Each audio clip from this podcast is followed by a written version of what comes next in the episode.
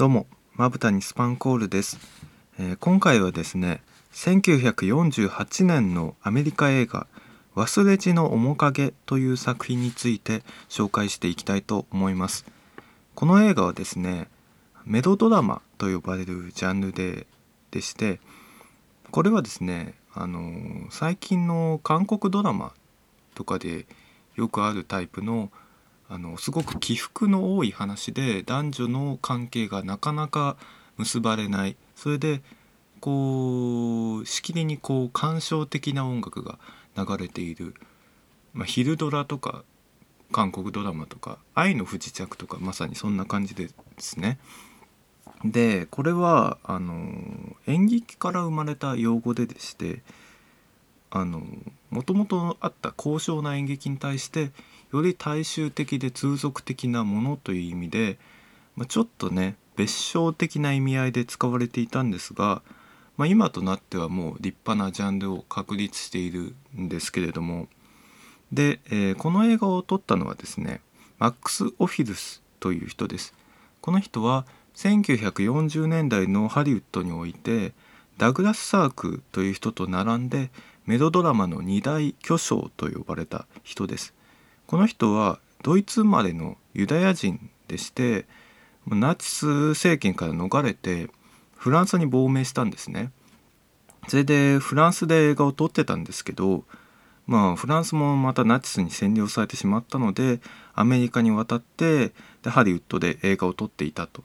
で戦後はまたフランスに戻ってフランスで映画を撮っていたのでフィルモグラフィー全体で見れば、まあ、フランス映画の人っていうふうに言えると思うんですけど、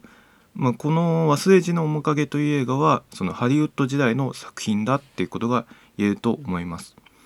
で、えーこのもう一人の巨匠と呼ばれているダグラス・サークという人もですね、えードイツ人なんですね。でこの人はユダヤ系じゃないんですけど奥さんがユダヤ系でしてまたこうナチスから逃れてアメリカに渡って、まあ、ハリウッドに来たという人ですね。なんでこのメロドラマの、うん、この2人の巨匠というのはどっちもこうナチスから逃げてきたドイツ人だっていうことが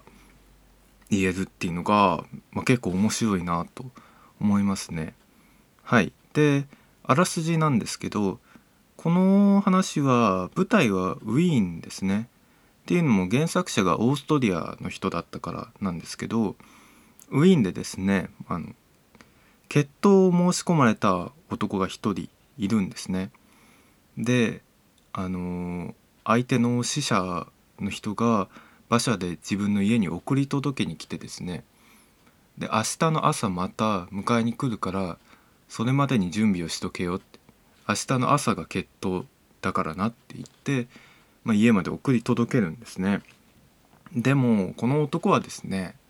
全然決闘とかする気ないんですね。でも裏口から逃げちゃえばいいやってもうそんな約束とか全然守る必要ないからもう逃げちゃおうって言ってもうその逃げ出すとんずらす準備をしてるんですけど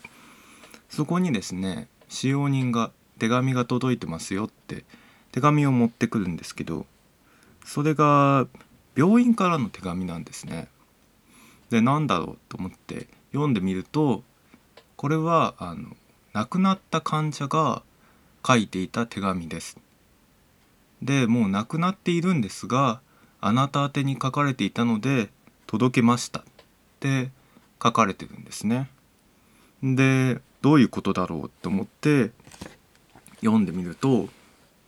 まあ、ある女性からの手紙なんですね。であなたは私のことを覚えていないでしょう。でもこの手紙を読んでいるうちにきっと思い出すはずですって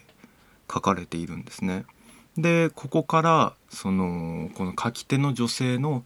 回想の物語になっていくんですね。でこの女性を演じているのはジョーン・フォンテインという女優です。この人はあの「風と共に去りぬ」で有名なオリビア・デ・ハビランドの妹さんですね。オリビア・デ・ハビランドっていう人はあのすごい目鼻立ちがはっきりしてて黒髪でこうパキッとした感じの美人なんですごい気が強そうというか、まあ、結構悪女の役とかもやってたりするんですけどこの妹の方はですね対照的ですごく線が細くてですねでちょっと目が泳いでる感じで優柔不断そうなイメージなんですね。でこの人で有名なのはヒッチコックの「断崖」という映画ですね。あれはそのめちゃめちゃお嬢さんでインテリのジョン・フォンテインが遊び人のケイリー・グラントと結婚したらもう全然生活力がなくてもうクズで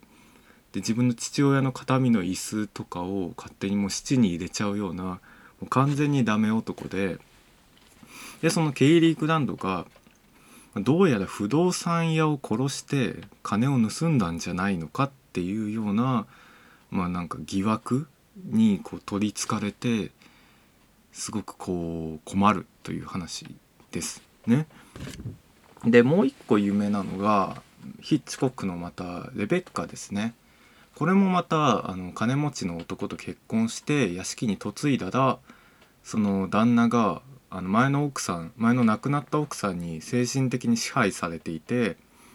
もうどうしよう怖いって話ですね。だからこういうヒッチコックの映画のヒロインにおいてはすごくこうあの、まあ、揺れ動くというか常に不安げなこのサスペンスにさらされるっていう役を、まあ、うまく演じているのがジョン・フォンテインっていう人だと思うんですけど僕はこの人のすごい特徴的だなって思う部分はですね口元なんですね。この片側の口角が常にちょっとだけ上がってるっていうか何て言うんですかね微笑んでいるようにも見えるしなんかにやけてる感じにも見えるっていうかすごい曖昧な表情なんですよね。感情が読み取れないっていうかあのー、すごいモナ・リザの口に似てるなって思う感じなんですけどでそういうのがジョン・フォンテインっていう人なんですけどでこの人が演じているのがリザという女性でで回想の最初ではまだ少女なんですけどで隣に隣の家にピアニストが越してくるんですね。で庭でブランコに乗りながらピアノを聴いてるともうだんだん好きになってきちゃってもう夢中になっちゃうでもうどんどん好きになってくるんですけどその越してきたピアニストっていうのがこの最初の決闘を申し込まれた男なんですけどでもどんどんどんどん好きになってきちゃってあの扉の影からね曖昧な表情をしながらそのピアニストの方をチラチラ覗いているみたいな感じなんですけどでまあそんなこんなしているうちにリザは親の都合でリンツという町に引っ越さないといけなくなってしまってピアニストと会えなくなってしまうんですけどま越していった後にですね、あのその行った先で軍曹とかにですねすごい真面目な軍曹にですねちょっと好きなんだけどって言って告白されるんですけどまだピアニストのことが好きなんで断っちゃうんですね。でもピアニストとはまあ全然何の面識もないんですけどでもどうしても忘れられないあの人のことが好きだって言って付き合えないんですね。で、まあ、結局親元を離れて一人でウィーンに戻ってきて一人暮らしを始めるんですけどここでする仕事がまたちょっと不思議っていうか何て言うんですかね。試着モデルみたいな仕事でブティックでこうドレスを着て出ていくといろんなこうマダムが並んでてですね。あらいいわねこのドレス。なんか行ってみたりして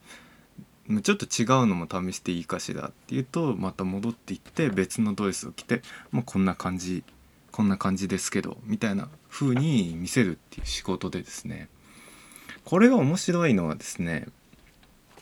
限りなく自立してないけど自立してるみたいな仕事なんですね。まあ、独り立ちしてるんだけどやってる仕事はほぼほぼマネキン人形だよっていうようなことなんですけどでそうやって一人暮らしをしているとですね、まあ、ピアニストの男とですね再会するんですね。でこの男はですねステファンっていう名前なんですけど「あ君かわいいね」って言って見初められて「ちょっとデートしようよ」って言って誘われるんですね。でこの時をもうずっと待ってたんでリサはもう天にも舞い上がるような気持ちで、あの、一緒にデートに行くんですけどで2人で列車に乗っててでこう車窓の風景を見たりして「ああまあスイスだ」とか言ったりしてるんですけどなんかおかしいんですねこれ。で「ああ着いちゃったね」なんて言って列車の客席の外に出ると客席のセットなんですね本当の列車じゃないんですよで車窓の風景っていうのは絵なんですねでおじいさんが自転車を漕ぐとその絵巻が回転してこう旅行してるように見えるっていうそういうなんか遊園地のセットみたいな感じのスポットなんですね。でステファンがちょっと止まっちゃったからちょっともう一周していいっつってお金を払って仕方ないですねって言ってまたやるとまた動き出して「ああまたスイスだ」なんて言って見てるっていうデートをしてるんですけどでその後もですねダンスホールで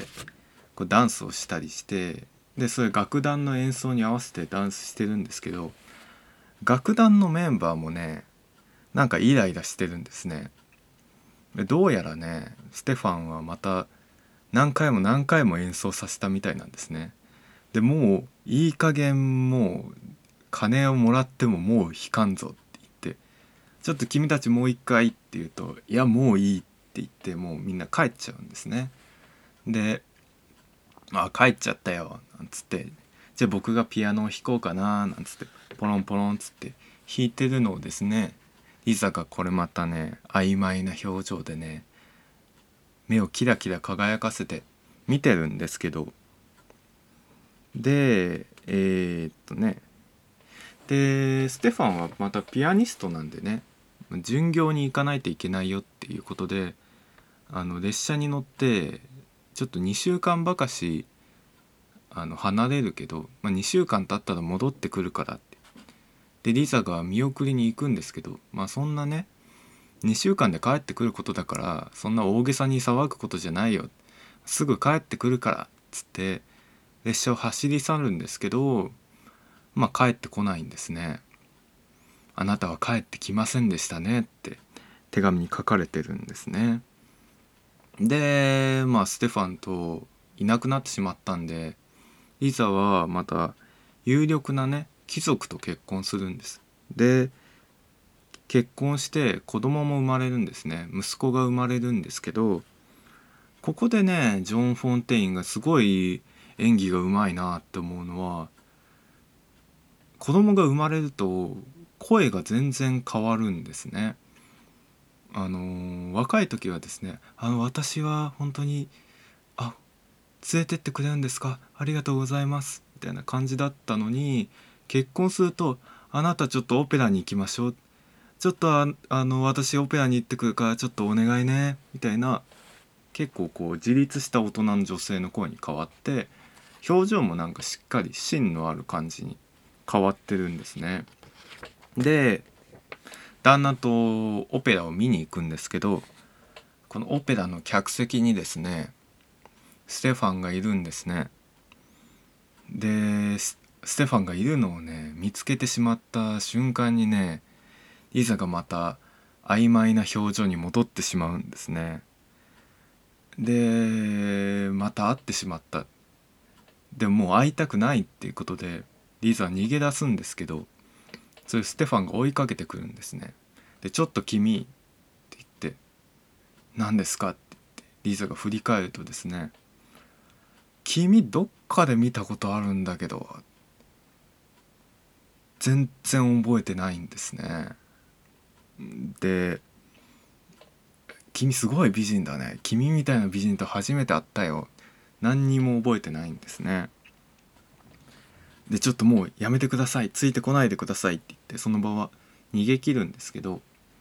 その後にですねその貴族の旦那とリザを話すわけです。であの人はかつて私の好きな人だったの。じゃ君はどうするつもりなんだ。わからないけど。でもまだあの人のことが好きかもしれない、まあ、君が会いに行くも会いに行かないも自由だけど君がもし会いに行くんだったら私も出るところは出るからなって言われてうーんって言ってリサも悩むんですけど、まあ、結局会いに行っちゃうんですね。でステファンの家のまあ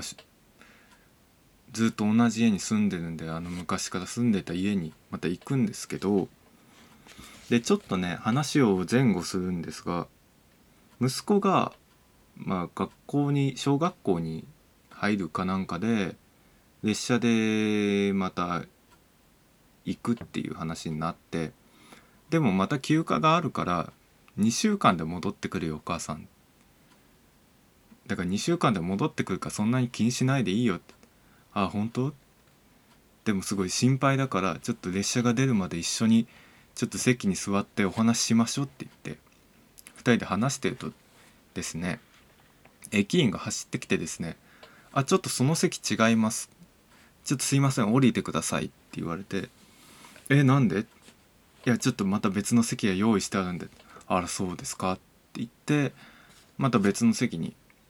座って「あらそうそう発車の時間だわ」まあ、お母さん2週間後にまた戻ってくるから大丈夫だよって言って列車を走り去ってしまってリザは一人になってですねとぼとぼと帰っていくとですね列車の周りになんか人だかりができてるんですね。でおや何だろうって思うとなんか担架で人が運ばれてるんですね。でどうやら列車でチフスが出たらしいチフスに感染した人が出たらしいぞって言ってるんですね。でどうやらさっきの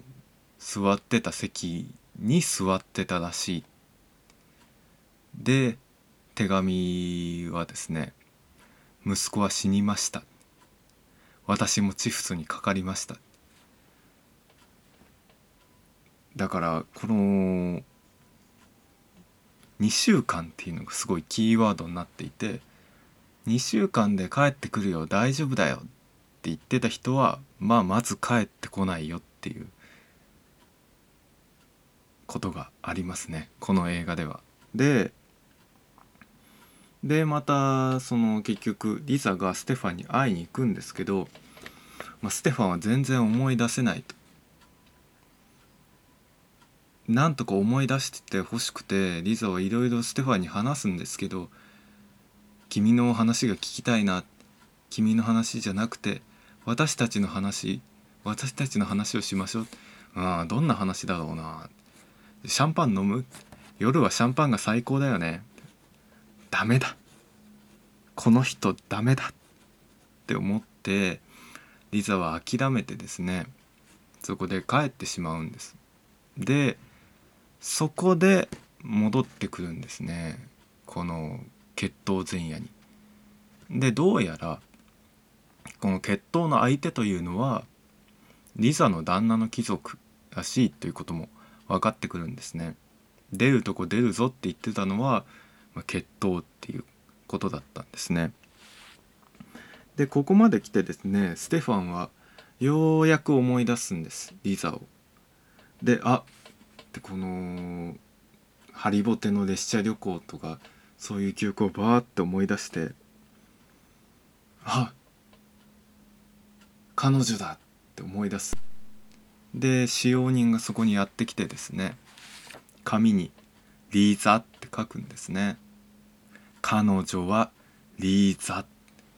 書く。あお前覚えてたのか？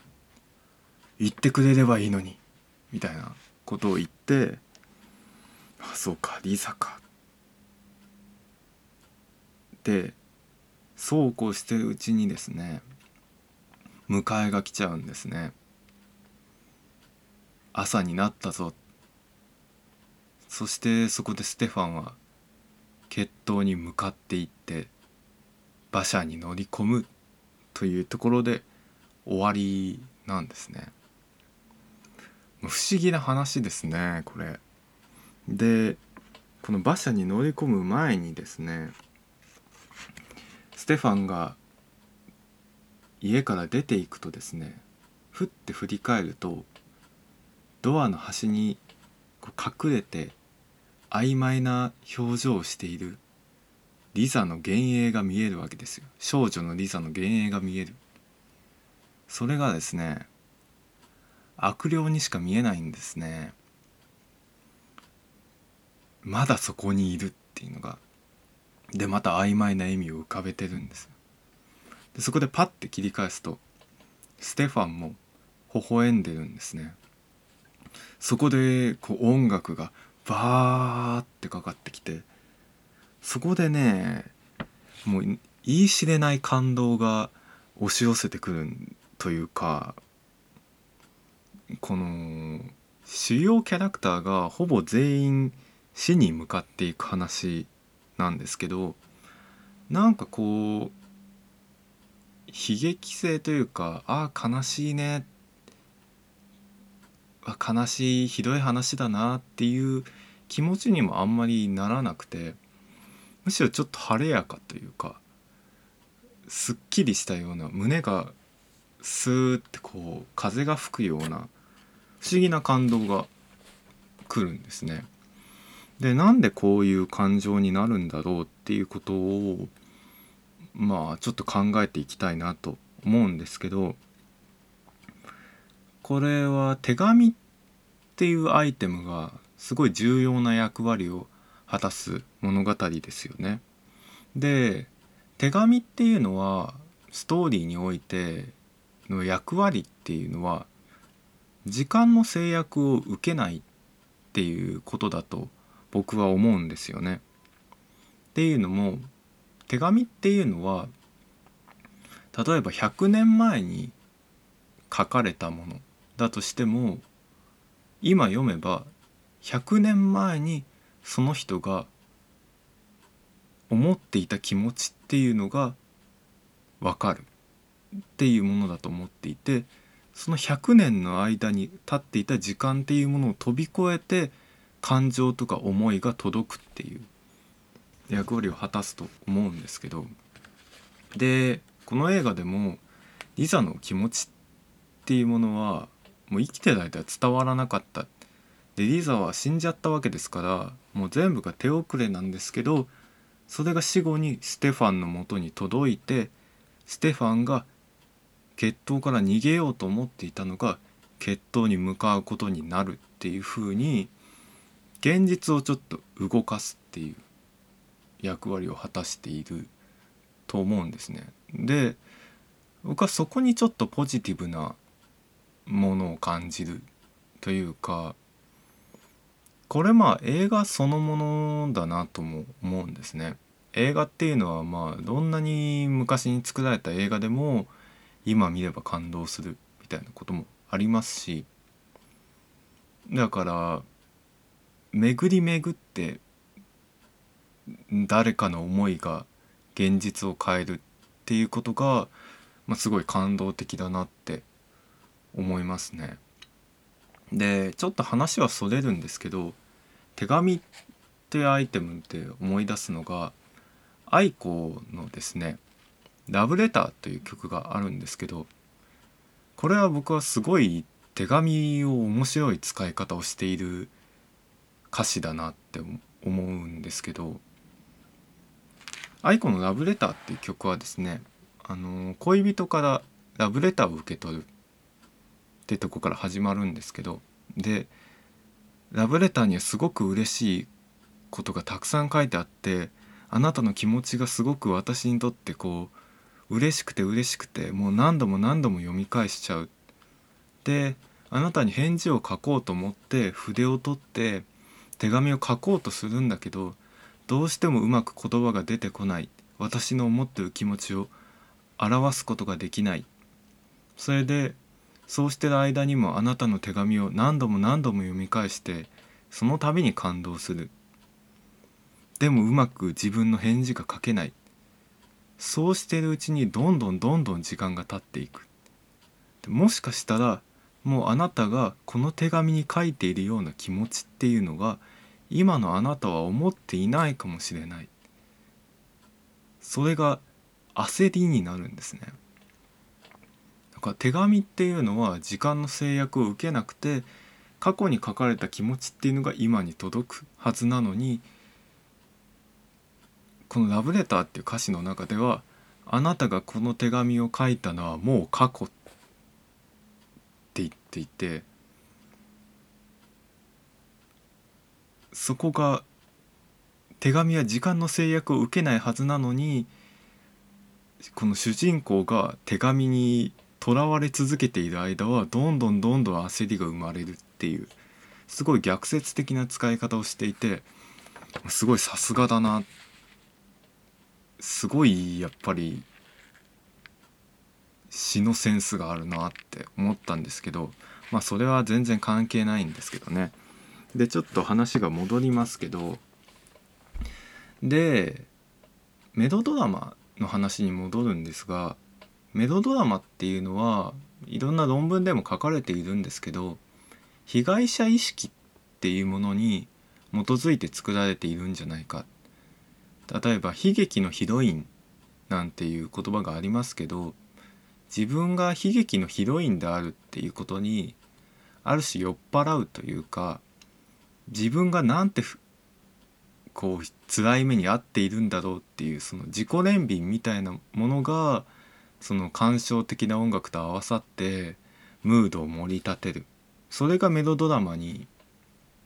おけるなんかこうメロドラマっていうものはそういう構造なんじゃないのかっていうふうに言われているものがよくあるんですけどじゃあ果たしてこの物語の中でリザっていうのは悲劇のヒロインなのかっていうことを考えるんですけど僕は必ずしもそうではないと思っていてまあそのリザにとって、まあ、ステファンに恋焦がれるっていうことは一種人生の目的みたいなものだったと思うんですね。それは、まあ、夢を追うことと一緒というかでその人がどういうことを目的に人生を生きているかっていうのは人それぞれなんでたとえそれが女性の顔を覚えられないチャラ男ピアニストでも、まあ、それは関係ないんじゃないのかな。でそれをこうある種全うしたと言えるというか最終的に手紙に思いを残して現実を変えたっていうことは必ずしもなんか死んじゃってかわいそうだねっていう話だとは僕は思わないんですね。であのー、ちょっと前の映画で今泉力也監督の「愛がなんだ」って映画がありましたけどあれはあの岸井ゆきのがですね成田凌にもうずっと恋してる。でそれはもう何て言うんですかねある種自分で望んで恋愛中毒になっているというか成田凌を追っかけている自分っていうのが一番安定しているって自覚しているからたとえ成就しなかったとしてももうその好きでい続ける追いかけ続けるっていうことをもう自分に課してる人として描かれてたと思うんですけどで、まあ、そんなにリザはそこまで自覚的ではないと思うんですけどでもう一つ思い出すのは今聡監督のアニメーションで「千年女優」って映画がありましたけどあれはですねあのー、一人の女優がですねもう何年もかけて一人の男をいろんな映画の世界を走り抜けながら追いかけ続けるっていう話でしたけどあれはもうラストで決定的なことをセリフで言ってるんですけど私はねあの人が好きだったんじゃないの。あの人を追いかけてる私が好きだったのよ。ってもうセリフで言ってるんですね。だからそういう感覚と言いますかあのクズ男に振り回されてるっていうよりはまあ自分で選択してそうなってるっていうふうに言えると思うんでそんなに悲劇性は感じないですけど。で、えー、もう一個思うのはですねメロドラマっていうものはあの男女の間にまあ今男女とも限らないですけどその2人の間にある障壁っていうものを描くジャンルだと思うんですけどっていうのもあの恋愛ドラマっていうのはもう2人の恋っていうものが成就することを2人が結ばれることを目的に進む話なんですけどしかし物語の中ではこの2人がいかにして結ばれないかっていうことを描き続けるものだと思うんですね。っていうのはまあ結ばれちゃったら話が終わっちゃうからですね。だからあの手この手で2人はこの2人は何で結ばれちゃいけないのかっていう理由をいろいろつけていく。それが障壁だと思うんですけど。で例えばですね、まあ、ロミオとジュリエット。その対立している2つの家の息子と娘だから、まあ、付き合えない結ばれないその立場の違いでその他にはまあ階級の違いであるとか、まあ、身分の違いであるとかそういうこともありますしあの新海誠さんのね「君の名は」なんてもう障壁だらけの典型だと思いますね。あのあの2人はもう距離も離れてるし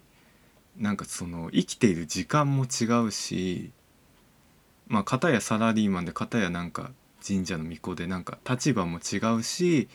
挙句の果てに片っぽ死んでる生死という障壁もあるっていうそのもう何重にも障壁を重ねていると思うんですけどこの映画ではですねこの「忘れじの面影」ではですねこの2人の間には大して障壁がないっていうことが言えると思うんですね。っていうのも一番最初はもう隣の家に越してきてるわけですから別に身分も階級も差がない。であるとすればまあ年の差くらいなんですけどでもまあ何でしょう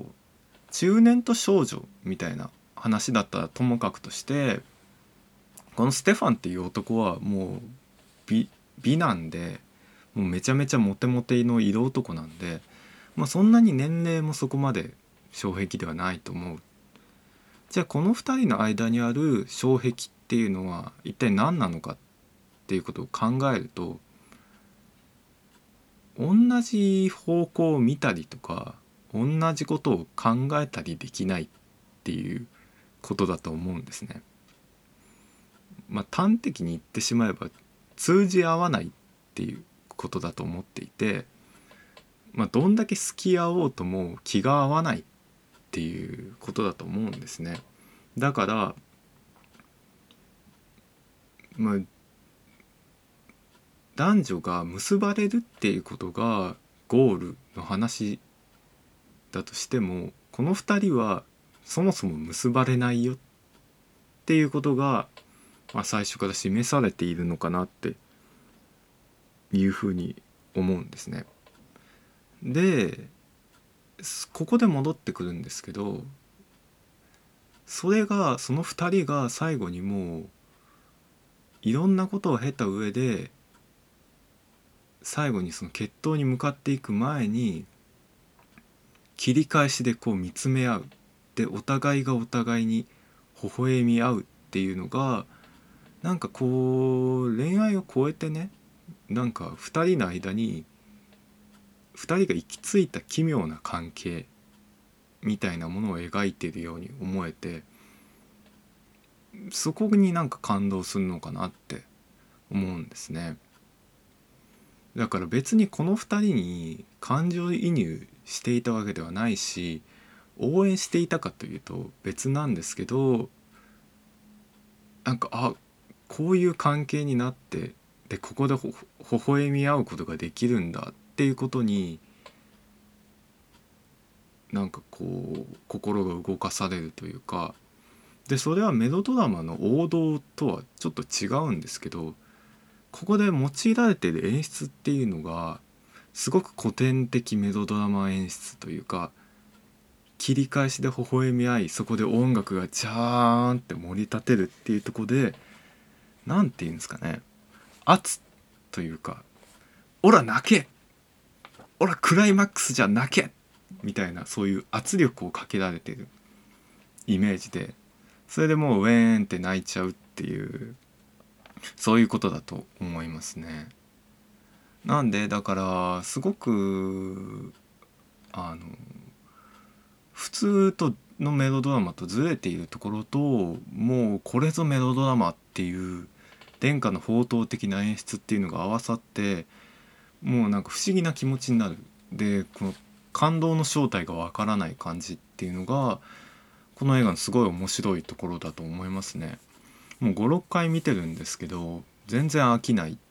ていうか毎回はすっごい面白いなって思いますね。でこれは Amazon プライムと UNEXT かな？で見られると思うんで是非ご覧になってください。はいそれではまた今度。